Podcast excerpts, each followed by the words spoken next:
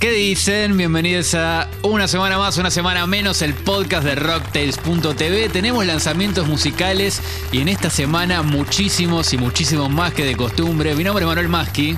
El mío Martín Guasarón y mirá cómo estoy bailando. Y sí, porque hoy se viene como cumbiera la cosa. Se viene- Si no me equivoco, es co- como un poquito conceptual en eso, vamos a bailar porque tenemos un lanzamiento que estamos esperando hace bastante, que es el del Frente Cumbiero junto a los Minjo Crusaders. Eh, cumbia colombiana con eh, folclore japonés. Bueno, ya les vamos a contar en un ratito de, de cómo viene la cosa. También tenemos un nuevo adelanto de Lucía Tachetti, esta vez con Isla de Caras, eh, otra de nuestras bandas preferidas, así que re cebado. Vamos a picar lo nuevo de Kazu, otra bomba de, de la jefa del trap argentino. Y tenemos una invitada que nos va a traer toda la datita musical eh, desde ahí. Y vamos a escuchar otro EP que teníamos ahí en la, en la gatera esperando hace unos días, que es el de Yaman, Isla. Sí, la verdad que era un, un- es uno de esos discos que apenas salió, era como que fui corriendo a escucharlo porque no, no, no podía esperar de, de que saliera. O sea, estaba muy manija ya del adelanto que, que habíamos escuchado antes. Y también vamos a ir a Brasil, a San Pablo más precisamente. Eh, vamos a escuchar una propuesta, en este caso de la mano de Francisco el Hombre, pero que abarca a muchas otras bandas de la música popular brasilera. Así que con todo eso, abran las orejas y adéntrense en este podcast de una semana más, una semana menos.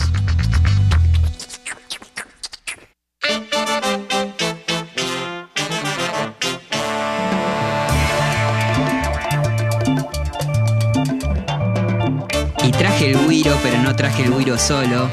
Lo traje con los palitos. Porque Eh, esto es cumbia que se come con palitos. Se baila libre y se come con, con palitos. Esta hermosa mixtura y este P que estábamos esperando ya hace unos cuantos días que, que veníamos anticipando que lo íbamos a tratar acá en, en una semana más, una semana menos.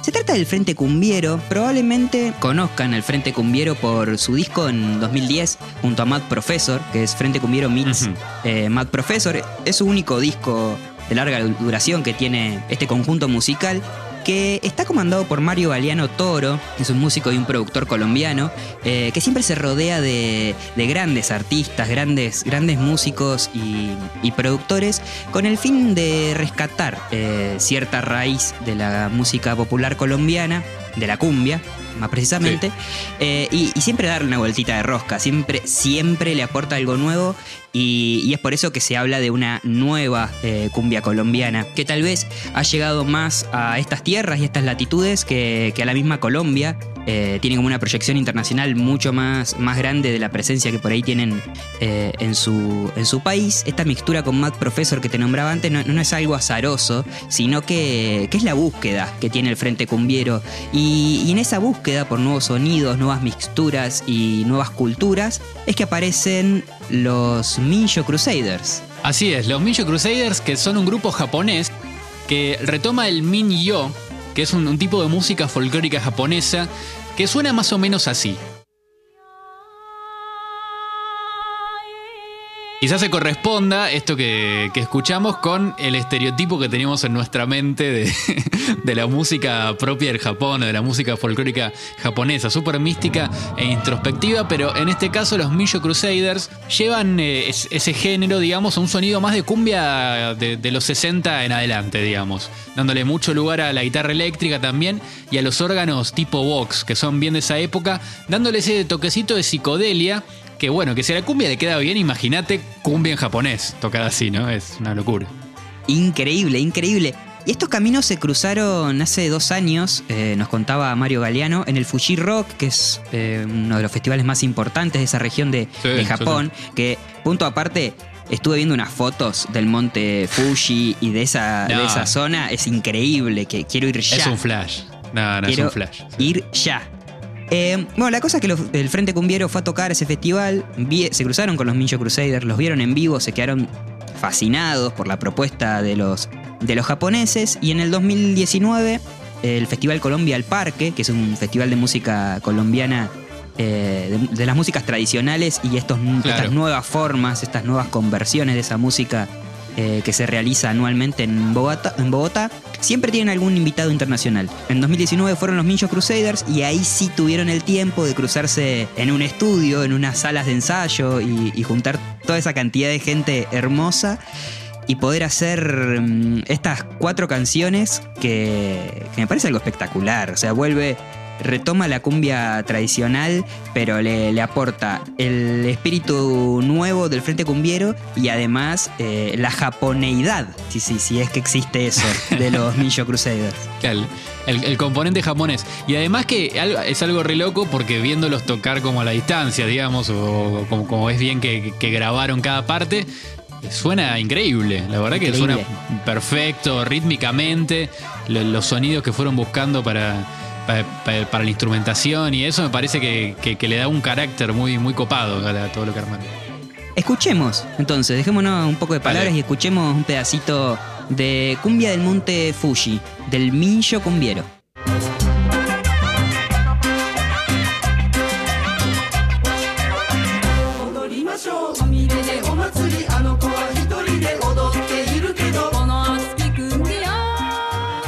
Espectacular ver a tanta gente comprometida con, con un proyecto así, Tremendo. compartiendo, disfrutando. Eh, se llama Cumbia del Monte Fuji, esta versión, porque, bueno, ya decía que los Mincho Crusaders son de esa zona, del Japón. Claro. Pero la canción original se llama Cumbia del Monte y es una canción de Pascual Rovira, interpretada o la, la popularizó el señor Pedro Laza y su orquesta, y suena así. Vamos, vamos a bailar, que en la plaza está el fandango. Hay negrito, una negrita que ahorita está bailando. cumbia muy caliente, yo la seguiré bailando. Las espermas van llorando. Versión de. Pedro Laza, espectacular. Algunos por ahí la identifican porque mm, forma parte de la banda sonora de la serie Narcos. Lo curioso es cu- cuál es el punto de conexión entre la música tradicional japonesa y la cumbia, y si es que lo hay, cuáles son las diferencias. Y como queríamos traer buena datita, le preguntamos a Mario Galeano, del Frente Cumbiero, sobre este aspecto, y esto fue lo que nos dijo. En realidad, cuando hablamos de las músicas de Japón y de, Latinoamérica, no hay una diferencia tan abismal como la que nos, queremos imaginar, ¿no? El simple hecho de- de tener pues esta distancia geográfica tan grande no significa que la música, digamos, sea diametralmente opuesta a la música que nosotros estamos acostumbrados a oír, puesto que hay unos mismos usos de, melodías, eh, ritmos incluso, y conociendo un poco más de la música japonesa, del minio, eh, en los últimos años pues se da uno cuenta que hay de verdad una cercanía pues mucho mayor a la que uno cree desde el punto de vista melódico. Hay incluso algunas cosas que por su uso de, la escala pentatónica, em, pues incluso parecen como de, la zona de- del Sahel en África, de Sudán. Entonces, claro, eso nos habla de todo un código melódico ancestral que nos une al planeta de arriba abajo. Desde el punto de vista, digamos, de las cosas más lejanas, pues definitivamente tiene que ver con el uso del lenguaje, porque pues desafortunadamente no, no, no, pues, no entendemos las letras, pero las melodías sí las entendemos muy bien. Entonces, así tú no entiendes la letra, el- la sola melodía te está evocando algo. De todas formas, sí creo que vale más la pena destacar las cercanías que hay, que en realidad son, son bastantes. Bueno, escuchábamos a Mario Galeano explicándonos un poco los elementos en común y haciendo hincapié en la escala pentatónica, que yo la verdad que mucho no puedo decir, pero sí me podés explicar un poco vos, Manu, de qué se trata. No, bueno, tampoco a ese nivel de, de- data académica, pero la escala pentatónica, que es una escala de, de cinco notas, la pentatónica menor en general, que cuando aprendes a tocar la guitarra eh, o te enseñan a tocar rock, es una escala que, te enseñan al toque, porque es un- la escala que se usa para improvisar en el blues, por ejemplo, y que está en muchas melodías de, la música popular en general, por eso ahí eh, Mario hacía ese, paralelismo ¿no? con la música africana, de hecho la música andina está llena de, de pentatónicas. Eh, un amigo mío diría que, que en el rock, por ejemplo, en, Deep Purple, en los riffs de rock, se, hizo minería cielo abierto con la pentatónica de tanto que, se le usó. Y también si escuchás Charlie, hay un montón de, ese uso. Para entender un poquito de, la escala pentatónica y por qué tiene en, todas las músicas del mundo aparece esta escala que nos hace sentir un poco en casa cuando escuchamos melodías hechas con, con estas cinco notas. Eh, vamos a ver un experimento que hizo Boy McFerrin en el World Science Festival, eh, en, una, en una ponencia que era sobre las notas y las neuronas, y ahí van a entender un poco de cómo es que la pentatónica de alguna manera está programada casi en, en nuestro ADN. About expectations. Expectations. Watch. Okay.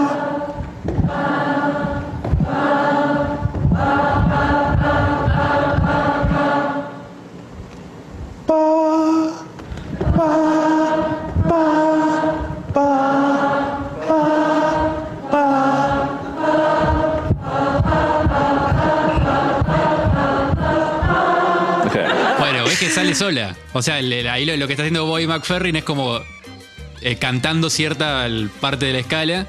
Y en un, en un punto es como que vos ya la reconoces. O sea, uno la tiene tan interiorizada porque está tan presente en nuestra música popular.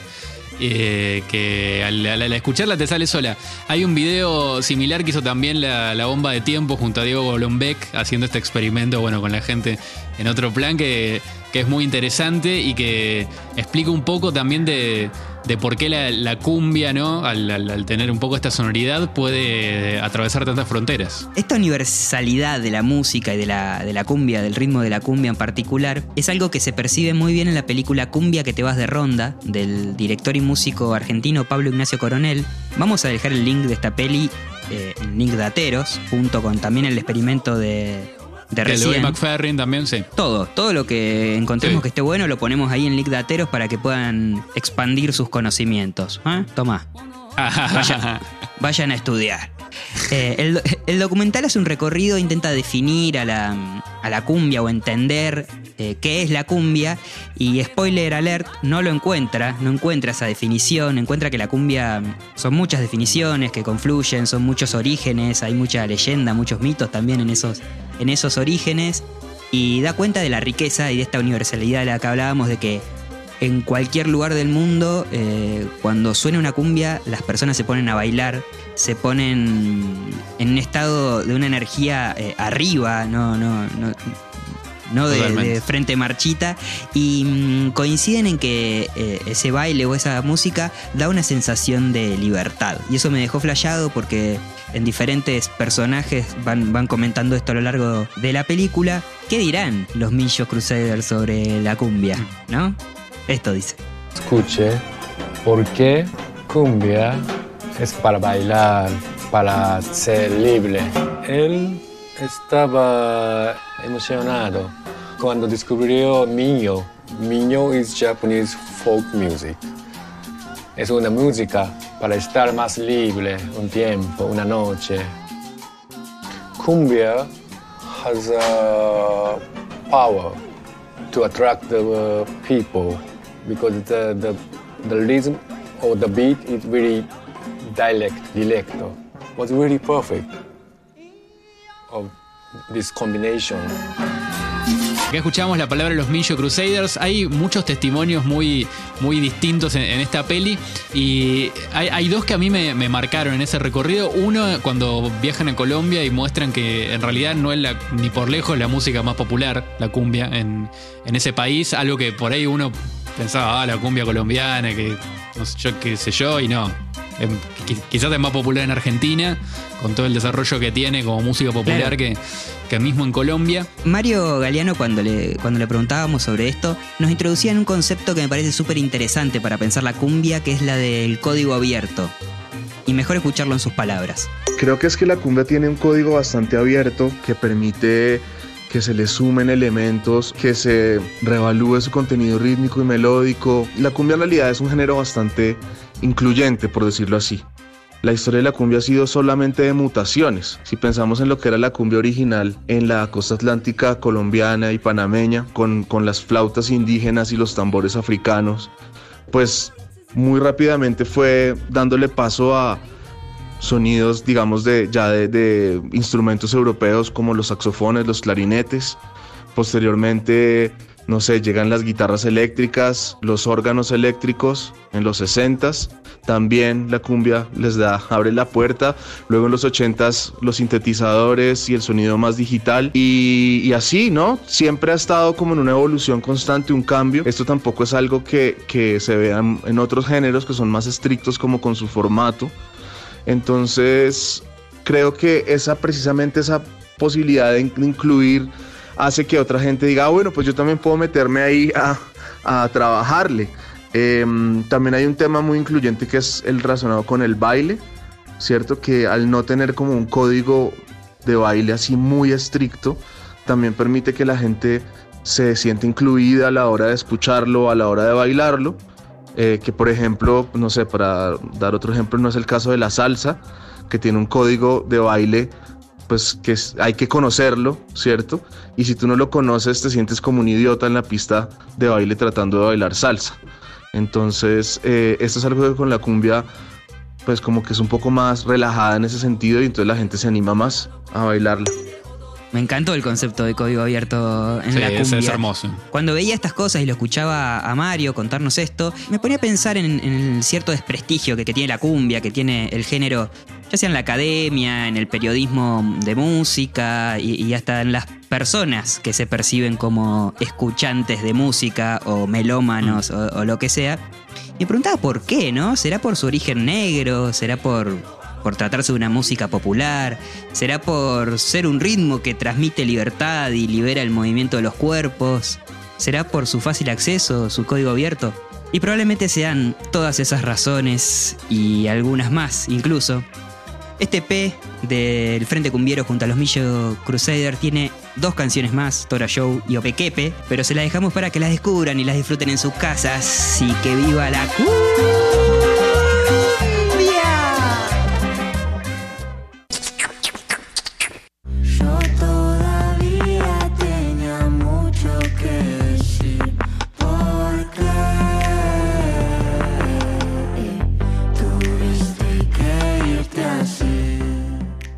es Mil Agujas, el sexto single adelanto del próximo disco de Lucía Tachetti, que de tantos adelantos ya, no sé, no sé si ya escuchamos más de la mitad del disco, supongo, pero seguimos con ganas de más. Es como que cada, cada tema que nos van mostrando es como, uy, qué bueno, es diferente a los anteriores y a su vez tiene como ciertos patrones en común. Pero ya volveremos sobre eso. Eh, habíamos escuchado Laberinto en el Claro. episodio número 3 de una, sema- una semana más, una semana menos. En aquel caso, eh, Lucía Tachetti estaba junto a la española Casero. Claro. Pero esta canción, Mil Agujas, eh, la comparte con Lautaro Cura de Isla de Caras, otra de las bandas que más escuchamos y que también estamos muy cebados porque este año sale el disco, lo tiene, lo tiene preparado, ya está casi listo, hay que ver cuándo, cuándo sale nomás. Y esa conjunción con Lautaro hace que las dos voces, eh, siempre durante toda la canción van a estar esas dos voces, hacen que suene algo más atmosférico, si se quiere, y que quede esa, una melodía coral medio tristona, melancólica, que va a servir como una especie de resorte, torsión sería la palabra física adecuada que, que encontré, que va a servir para saltar hacia el otro lado de la canción Ajá. Saltar a un lugar de, de luz y esperanza, esa tristeza y melancolía se va a convertir en otra cosa. Claro, porque el contrapunto es entre las dos voces, eh, má- más, que nada que, que es entre que una que es muy más- mucho más grave, la, la de Lautaro con, con la, la- la de Lucía, da como ese, como ese sopor, ¿no? También. Creo que, que- que esa, melanco esa atmósfera melancólica viene por ahí, como que, que- que está chatito y después, bueno, explota en, en esa parte que marcas vos. Cuando hablo del otro lado de la canción, hablo porque la, letra o la canción habla de una ruptura y la transformación eh, a partir de esa separación o lo que sea, pero musicalmente también tiene, tiene estas dos secciones. Y si escuchamos del minuto 2.36 al 2.48 hay como una especie de interludio que, va- que desemboca en esto.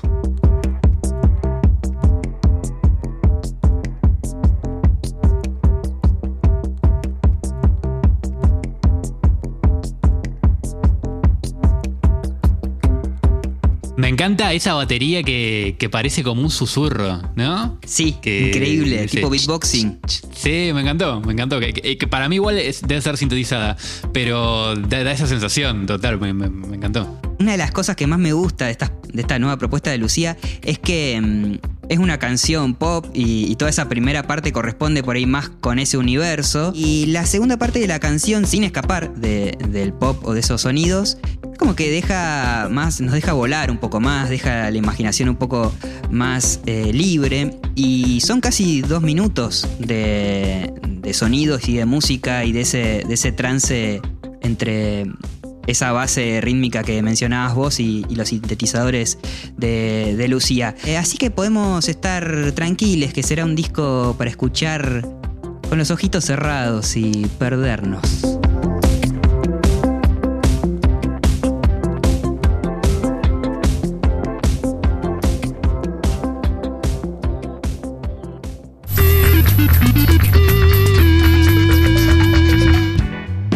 Como ya saben, Rocktails no es tan solo estas dos caras bonitas que ven en el podcast, sino que también es una gran horda de, gente que escribe reseñas, de la cual también eh, formamos parte y recomendamos muchísima música casi en forma de comunidad.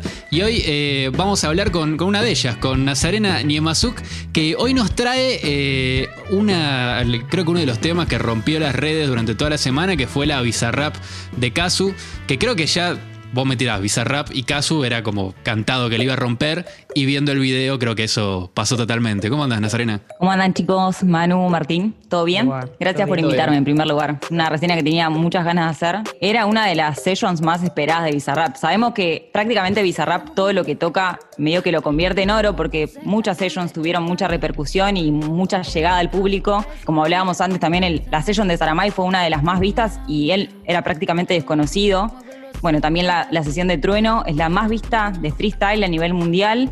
Y la de Nicky Nicole también ya superó los, eh, las 100 millones de reproducciones en YouTube. Es un montón. O sea que eh, también es desde algo muy chiquito eh, que fue mejorando también, porque no, no son las mismas las sessions del principio que las que son ahora. Hubo una mejora que se nota eh, Claro. en cuanto al trabajo. Antes por ahí eh, lo que decía Bizarrap era que llegaban, grababan y esa es la canción definitiva que quedaba. Ahora es como que graban varios temas, eh, los van toqueteando un poco, los van remixando, los van mezclando, van haciendo como un montón de cosas que antes no se hacían y que ahora eso los ayudó a que sea mucho más profesional también. Creo que no nos quedaba ninguna duda de que era una session que la iba a romper la de Kazu. Sí, de hecho, en, en esta sesión especial de Kazu, como que ella mete unas miradas a cámara ya cuando arranca, que es, es como que ya le cambia un poco la, la- la lógica a las Bizarrap, y que además, bueno, Kazu tiene eso que se come la cámara.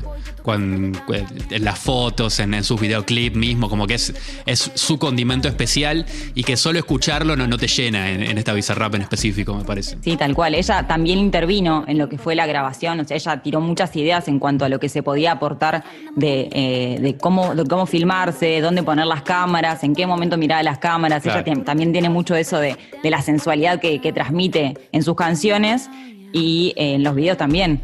O sea, se, siente eso. O sea, creo que se puede llegar a ver como público y a sentirlo también. Esta nueva etapa de Kazu eh, más al frente y ella saliendo del lugar de la voz femenina que acompaña a las estrellas o ese lugar de, de niña buena y de voz linda, que por ahí sí todavía la tiene Nicky Nicole y en la sesión de Nicky Nicole eh, por ahí parece más eso.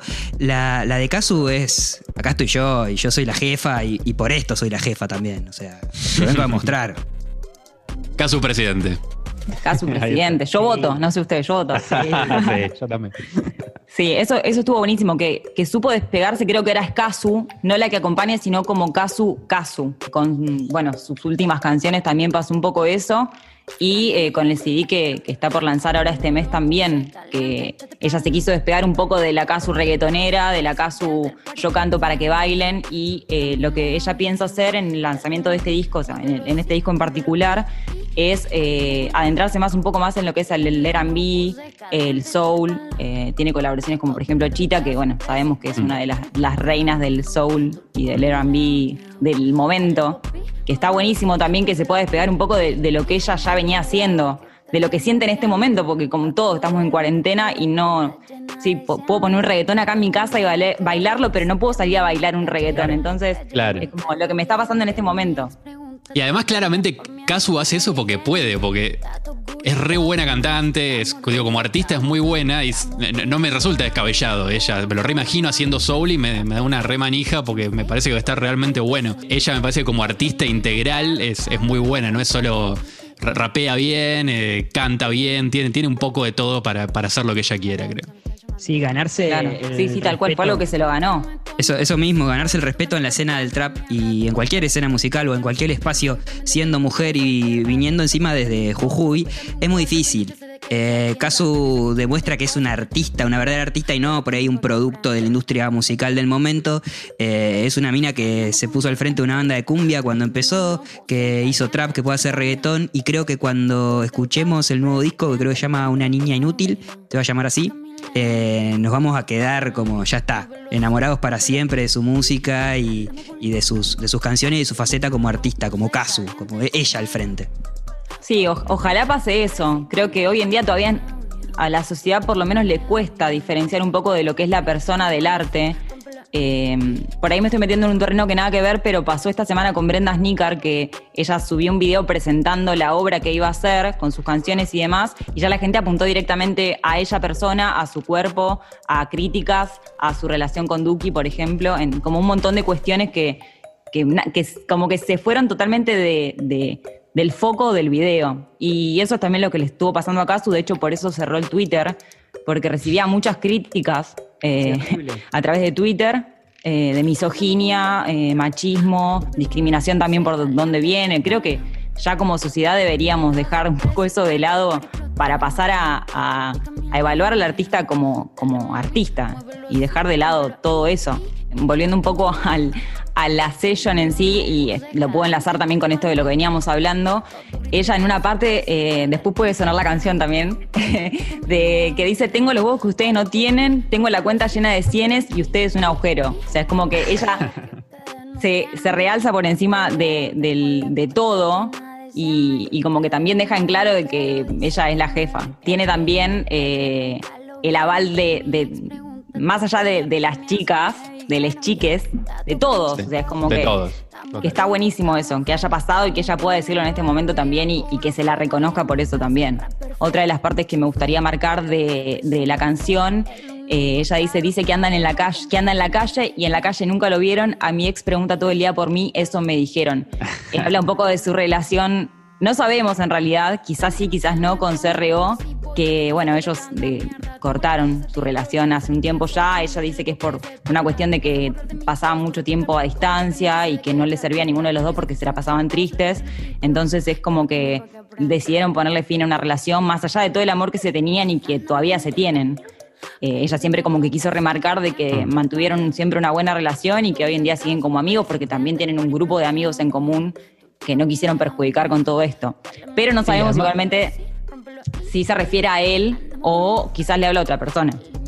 Y además eh, en un momento también le suena el celular, ¿no? Y eh, atiende el celular que es como el gag del, del video, que es increíble. Porque también está el cambio de luces ahí que, y que hace toda una referencia a eso que me pareció... Bueno, que, que habla de, to- de todo esa, ese histrionismo que, que tiene caso del que hablábamos al principio, ¿no? Que, que, que me parece que le levanta toda la, la bizarrapa, además del tema en sí. No sé, me encantó eso también. Tiene, tiene muchos shades que, que acompañan a la canción. El video también tiene como una parte que es un poco más bailable. Las rimas que hace ella, entre mezclando un poco del, no sé, el vocabulario del trap con el inglés, con el un poco el, el idioma latino. Eh, tiene un Claro. montón de cosas que hacen que uno, no sé, como que genere empatía con ella y, y está buenísimo que nos llegue la canción de alguna manera. Sí, es eso, generás empatía al toque con Kazu, porque parece una piba eh, súper piola, que termina el video y le dice a Bizarrap, dale, dale, vení, copate, eh, ponete acá la cámara, eh, somos, Sí, somos los dos, genial. no sé qué. Parece, es parece genial. eso, no sé si será así, pero, pero es lo que transmite ella. Un artista con, con- con mucho potencial también y, y mucha humildad. Tiene una carrera afuera que es increíble y que ella dice, a veces no sé si, si siento que estoy yo mal acá, porque acá o sea, hay mucha gente que, que tira comentarios negativos y yo voy afuera y me ponen una alfombra roja. Ella pegó muy buena onda con Bad Bunny, con J Balvin y demás, que son como los, padrinos de su carrera en Latinoamérica y el resto del mundo. Y está buenísimo que afuera también, o sea, sepan valorarla. Quizás acá no la estemos valorando tanto y estaría bueno cambiar eso también. Bueno, que sepa Kazu que acá en una semana más, una semana menos, la esperamos. Yo quiero hablar de cumbia con, con Kazu y hablar de todo, de todas estas magias que, que nos tira y que nos tirará. Y nos quedamos ansiosos esperando el EP nuevo. Queremos que Casu sea nuestra amiga, decilo, es así. Sí, Queremos que. Casu sea nuestra amiga y bueno, cuando se pueda tomar unos mates o una cervecita, es algo que me encantaría que... Esperemos lo nuevo que tiene para, para compartirnos en, en lo que queda de esta cuarentena. No sabemos si va a ser eterna o no, pero nos, nos, nos vendría bien que, que lance un CD como para acompañar un poquito esta situación. Bueno, metimos la cabeza entonces en la redacción de rocktails.tv. Allí pueden leer un montonazo de reseñas, entre ellas la que va a escribir Nazarena Niemazuk, que hoy nos estuvo contando un poco de la sesión Bizarrap de Kazu. Gracias chicos, nos vemos la próxima.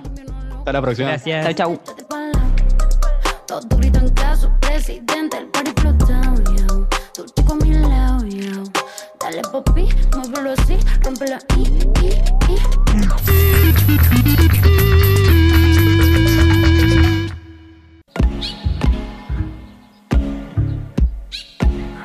Salí a escuchar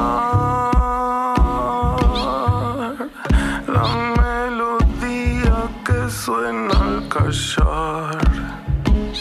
Salí a escuchar la melodía que suena al callar.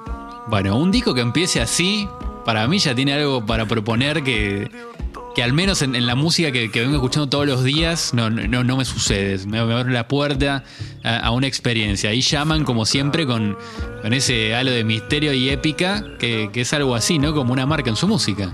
Es algo hermoso y cautivante, la música y la obra de, de Yaman. Eh, hablamos en el episodio número 2 de Una semana más, una semana menos, del tema Espina, que fue su adelanto. El adelanto a Isla. Isla se llama este flamante EP de Yaman Herrera como, como solista. Eh, hagamos un breve repaso de quién es Yaman y quién es este Sí. artista. Eh, él nació en Comodoro Rivadavia, en Chubut, Argentina. Y como muchos estudiantes de, de nuestro país, se fue a La Plata a, a estudiar música. Conoció un montón de gente, un montón de artistas y fue una de las mentes y almas y más influyentes o precursoras de ese sonido independiente que atravesó tanto al rock como al pop, como a la música Sí. electrónica y a un montón de otras artes eh, de la ciudad de La Plata y que hoy tiene mm, referentes como el matón policía motorizado que, que toca en un montón de lugares del mundo. Eh, Yaman fue el productor del primer, Claro. del primer disco, Una vida de reserva del matón policía motorizado. Y mm, tiene un montón de proyectos, un montón de bandas, un montón de discos. Los discos los vamos a dejar en el- los links dateros, eh, discos de yaman.bandcamp.com, ahí los pueden eh, descargar, eh, comprar, escuchar. Muy recomendable, ¿eh? muy recomendable. Muy, si no conocen muy. a Yaman, meterse ahí en, en ese mundo porque es un camino de ida, con, porque hay como propuestas estéticas muy distintas a veces. Está, está, está muy interesante lo que es. Sí, lo último que. Las últimas cosas que hizo fue, por ejemplo, Yaman y el Fuego, un power trío, pero que en vez de bajo tiene tuba. Claro, al Muy estilo interesante. Mississippi. Claro, y otra de las bandas con las que con las cuales sigue, pero que sus músicos están un poquito más dispersos, eh, es eh, Shaman y los Pilares de la Creación, que vinieron sacando discos también diferentes entre sí en los últimos años, pero es- ya es un proyecto un poco más ambicioso porque y desde el 2017 Shaman se mudó de la ciudad de La Plata otra vez a Chubut, pero a Epuyén, un pueblo mucho más chico que como Rivadavia, que es una ciudad. Eh, mirá cómo es el paisaje de Puyén. Así, de ese lado. La montaña, el bosque, el lago, las casas separadas. Claro, ausencia de humanidad. de Claro, alguna manera. sí. ¿Verdad que sí? O, de- o de- o del, del conglomerado urbano, ¿no? Completamente Qué lindo. diferente a la, a la gran ciudad, eh, a ciudades como, como la ciudad de La Plata, que, que a pesar de que no es de las ciudades más grandes de la Argentina, o de las tres más grandes de la Argentina, es una ciudad grande, con, con mucho sonido, mucho barullo, eh, Claro. con un ritmo de vida diferente. Esta era una de las cosas que más nos interesaban de esta nueva obra de, de Yaman y le preguntamos a Yaman Herrera qué había cambiado o cómo era su paisaje sonoro ahora en la composición de este disco que había cambiado del paisaje sonoro que tenía cuando vivía en La Plata. un poco el paisaje sonoro de la montaña es el silencio, ¿no? Y, y bueno, nada, eso, son otros sonidos, otro aire, otras distancias, otros rebotes también. El silencio, nada, eso. El- el- un pueblo pequeño, montañoso. y nada, y después, nada, durante la composición, las composiciones siempre fueron por las mañanas, con las niñas, cuidándolas, tocando la guitarra para ellas, y bueno, ahí salen muchas cosas. Y si no, por las noches, en este momento, ahora cuando están durmiendo, el silencio también de la noche también sirvió como contexto para, para componer. Cambios rotundos, obviamente, también eso, el tiempo que uno le dedica al, juego de la música. Acá ten- tengo mucho tiempo para, para componer y para estar en esa, en esa situación, ¿no? Las- la, la velocidad de la vida es otra y, y bueno, para mí fue beneficioso en es- desde ese punto, el que le puedo dedicar otra cantidad de tiempo a, lo que me interesa de la música, que es la composición y, la evolución musical también y la producción de cosas nuevas. Cobra nuevo valor esa frase con la que inicia, salí a escuchar la Claro. melodía que suena al callar. Eh, el Está ahí, silencio. está ahí. El silencio en el paisaje sonoro parece ser un- uno de los componentes más importantes entonces en, esto, la- en esta nueva etapa Sí. de, de Japan. Sí, además como que en el- al, al menos en lo que se escucha en, en todo el disco es que los silencios tienen mucho peso. O sea, cada vez que hay silencio es como que no es Hay un tensión. corte nomás, ¿viste? Sí, sí, sí, hay tensión, hay como una, una búsqueda en el, en el sonido de ese silencio, ¿no? Saludo a Simon y Garfunkel. Eh, y en esta primera exploración eh, folk electrónica eh, extraña, eh, eh, eh, la música de, de Yaman nunca, nunca la, la he podido definir de alguna manera. Eh, es muy difícil de hacerlo, sola- solamente Posta. hay que escucharlo y, y disfrutar de esa, de esa magia. Eh, las seis canciones están producidas por él mismo, que recordamos es, además de músico, un gran productor, y tiene solamente dos participaciones, además de él, que son las de Lucy Patané en guitarra en Tecan Repeat, que es el tema número 2, y Francisco Cadierno en tres canciones a cargo del cello, que se convierte en un componente fundamental también de este, de este P de Yaman. Teca en Repeat, que es el tema que estamos escuchando ahora, y en el que Lucy se suma con un solo guitarra medio punky. Este es el tema, eh, me parece, más arriba, uno de los más paleros que hay en el disco. Eh, me dio la sensación. Eh, según el mismo Shaman, nos contó que, que Lucy para él, es la mejor guitarrista del país. Y además es un tema que ya en la rítmica es muy curiosa porque cruza como un ritmo cuaternario en, la base y la melodía está, está como en un ritmo ternario. Entonces como que genera un efecto fresco, pero a la vez hay como, hay como algo en, que la oreja eh, em- empieza a, buscar, ¿no? No, no es, no es una escucha tan pasiva, ¿no? Como que en un momento te pones a pensar qué, es lo que está sucediendo sonoramente. Y por otro lado, eh, Francisco Cadierno, que hablábamos que hizo los arreglos del cello, eh, le suma, ¿no? En algunos temas como esa calma bucólica, que es la, marca folk, podríamos decir, de, esa exploración que marcabas vos. Pero en otras canciones lo hace sonar más rudo. De hecho, le da como unos matices más de dramatismo y de expectativa en canciones como Una mente se ilumina que arrancan, ¿no? Con ese cello y se escucha así.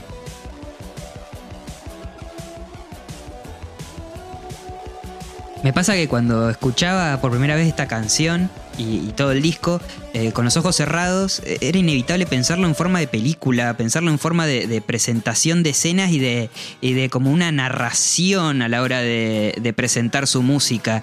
Eh, y los el, el cello en Una mente se ilumina me da todo. Me- me- Es tremendo, es acá en el cuerpo, en, en todo el cuerpo lo- lo- lo podemos sentir. Y mm, además de esta instrumentación que, que hablábamos, eh, hay algunos sonidos ambientes que se escuchan. Por ejemplo, cuando empieza el disco, en el tema Sorsal, se escucha esto. Bueno, el sonido de un, de un pajarito, de un zorzal. Un zorzal me- probablemente, claro. Probablemente. Y me encantó que mm, también se incorpora cuando, cuando el beat ya está andando y suena así. Claro, ya es un sample, digamos. Ya está. Eh, lo, lo incorporamos.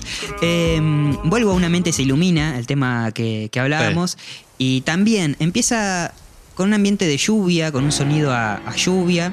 Se escucha ahí al fondo unos perros ladrando, un perro ladrando probablemente. Y mm, cuando lo escuchaba así, viste, se me, se me imaginaba ese perro en la lluvia, en un camino. Y empieza a cantar Yaman y dice que el perro en la lluvia. Entonces dije como, ay, qué perfecto. No, me estuvo preparando esta introducción, me, me estuvo preparando para que yo ame que él lo diga con palabras lo del perro y la lluvia mientras una nena intenta sacar un carro del barro.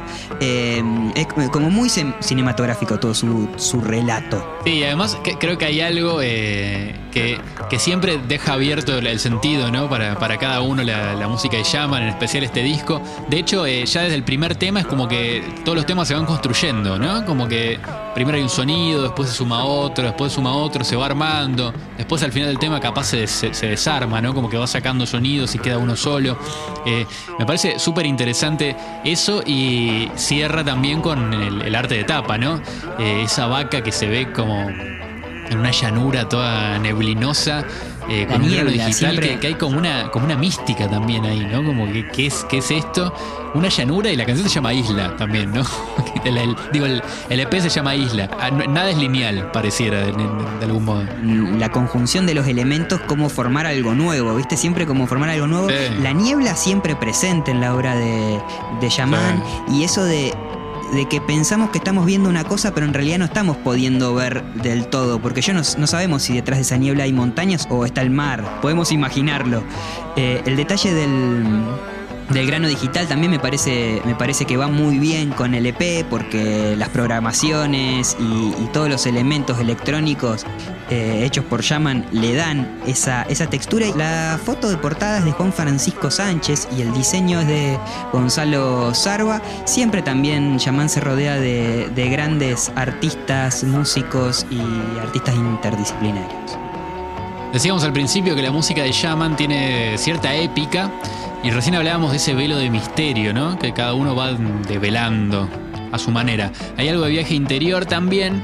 Y esto nos decía Shaman cuando le preguntamos sobre, sobre esta épica, ¿no? Y qué pensaba de él que, de, esto como una marca en, en su obra. Sí, creo que cada artista también tiene su manera y su mecanismo, la mecánica de su cerebro, o sea, su arte pide salir de ciertas maneras en cuanto a la lírica y a la, poética y esa épica que siempre está, es verdad, siempre hay una épica en, cierto sentido. Eh, nada, es, es una es algo que es natural en, el artista, no, no, no, no pienso mucho, creo que hay una evolución de algo que sí se fue meditando, pero no sé si pensando, es más así, es como uno medita sobre los pasos que va dando, no, no tanto los pienso. Entonces, eh, un poco viene de ahí toda esa poesía, son un camino, yo digo siempre que hablo de lo mismo y sigo pensándolo, que es siempre la misma poesía y la, la idea es siempre viajar en este, por este, estos caminos paralelos al, discurso, digamos, eh, explicativo de las cosas, ¿no? Eh, entonces, un poco esa épica quizás está también como ensalzada por esta cuestión onírica o sub, sub consciente del que tienen las, las letras, ¿no? Que, eh, por ahí esa épica aparece ahí en esa en esas formas también de, de contar.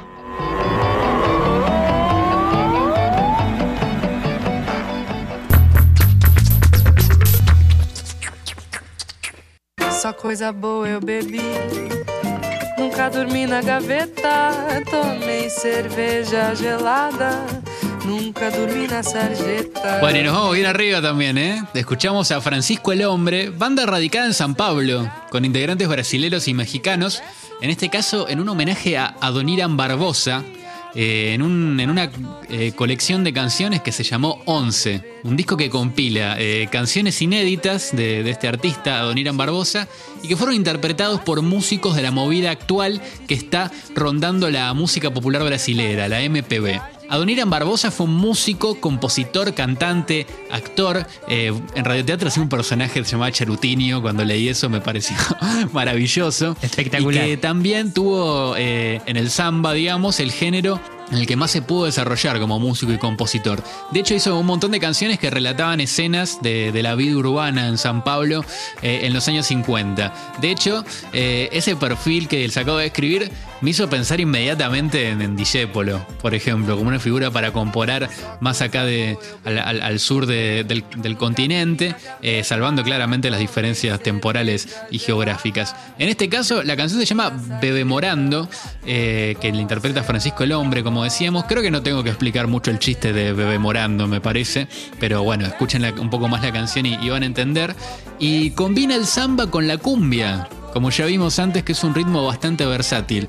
De hecho, eh, todo esto lo, lo cuentan los mismos integrantes de Francisco el Hombre en, en la edición que vamos a dejar en links lateros de, de esta colección de canciones, en la cual está la canción original y el siguiente track siempre es los músicos explicando cómo hicieron para grabar esta canción. De alguna manera también eh, esta, esta versión que hace Francisco el Hombre lo saca del estilo de la banda. Eh, de hecho, que los últimos discos venían siendo como más palero y electrónico. Yo los vi cuando tocaron en Buenos Aires, en Niceto, el año pasado, y era una cosa un poco más densa, eh, más para bailar, más. eh, como, como si. Como te dijera, como si ayer Bahía se hubiera tomado una.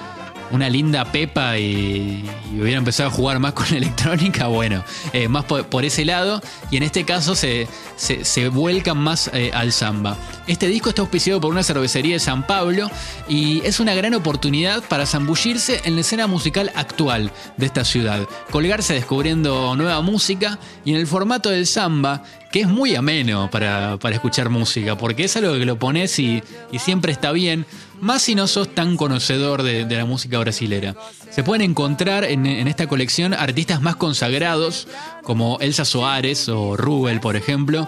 Eh, creo que podrían empezar por Elsa Soares porque es una artista increíble que tiene una voz muy característica y puede ser divertido para descubrirla, pero también pueden encontrar cosas más nuevas como el dúo Abúa o otros cantantes como Barro eh, o C. Ibarra. Como les decía, en Link Dateros está el disco completo para escuchar y con esos tracks en el que los artistas van contando cómo recrearon la música de un músico popular brasileño, Adoniran Barbosa.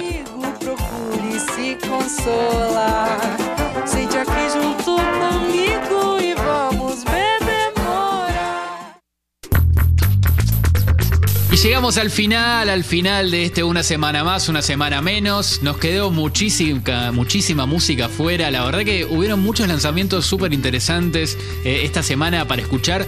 De hecho, nosotros nos agarramos, creo que un poquito de lo más eh, exótico que encontramos, que a la vez fue de lo, de lo que más nos ha gustado de esta semana. Pero como siempre, se pueden meter en la playlist Lanzamientos USM Podcast, la, la playlist del canal de Rocktail de Spotify, en la cual se van agregando todos los temas eh, que comentamos en el podcast, más otros más. Eh, como por ejemplo el nuevo de Axel Fix con Ares Herido, eh, en este formato más romanticón de Axel Fix. Y se quedaron manijas también de música brasilera.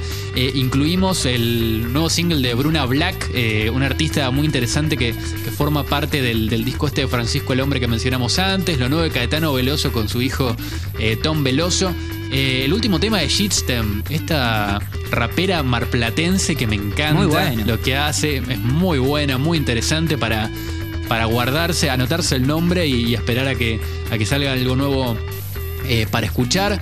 Eh, y también lo nuevo de Dante Bronzini, de Dante, este eh, artista. mm, el- me, gusta porque es uno de esos cantantes que, que con el teclado se pone al frente con la voz, eh, a la vieja escuela de, nuestro rock argentino, como han hecho Charlie Fito, y, se pone eh, en ese plan a hacer un, rock eh, bastante bailable que me gustó mucho.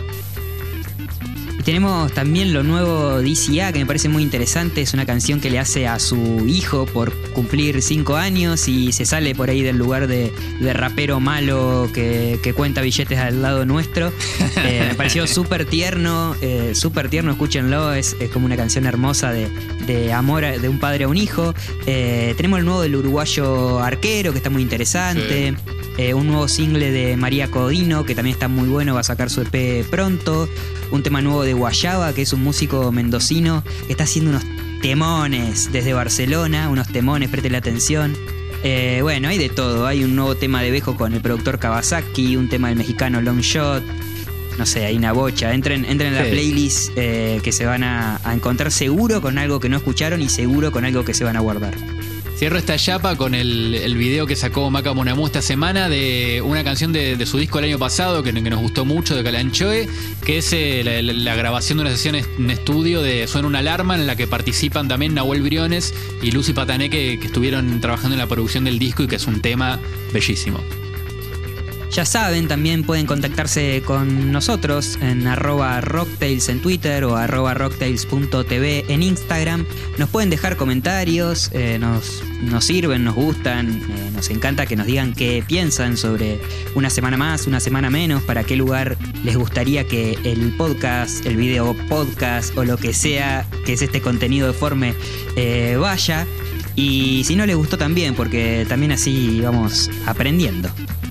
Así es, nos encuentran entonces cada lunes en Spotify o en YouTube. Eh, si lo ven por YouTube, no se olviden de pasar por los links de Ateros ahí en la descripción del video. Y bueno, se acabó esto. Nomás nos encontraremos entonces.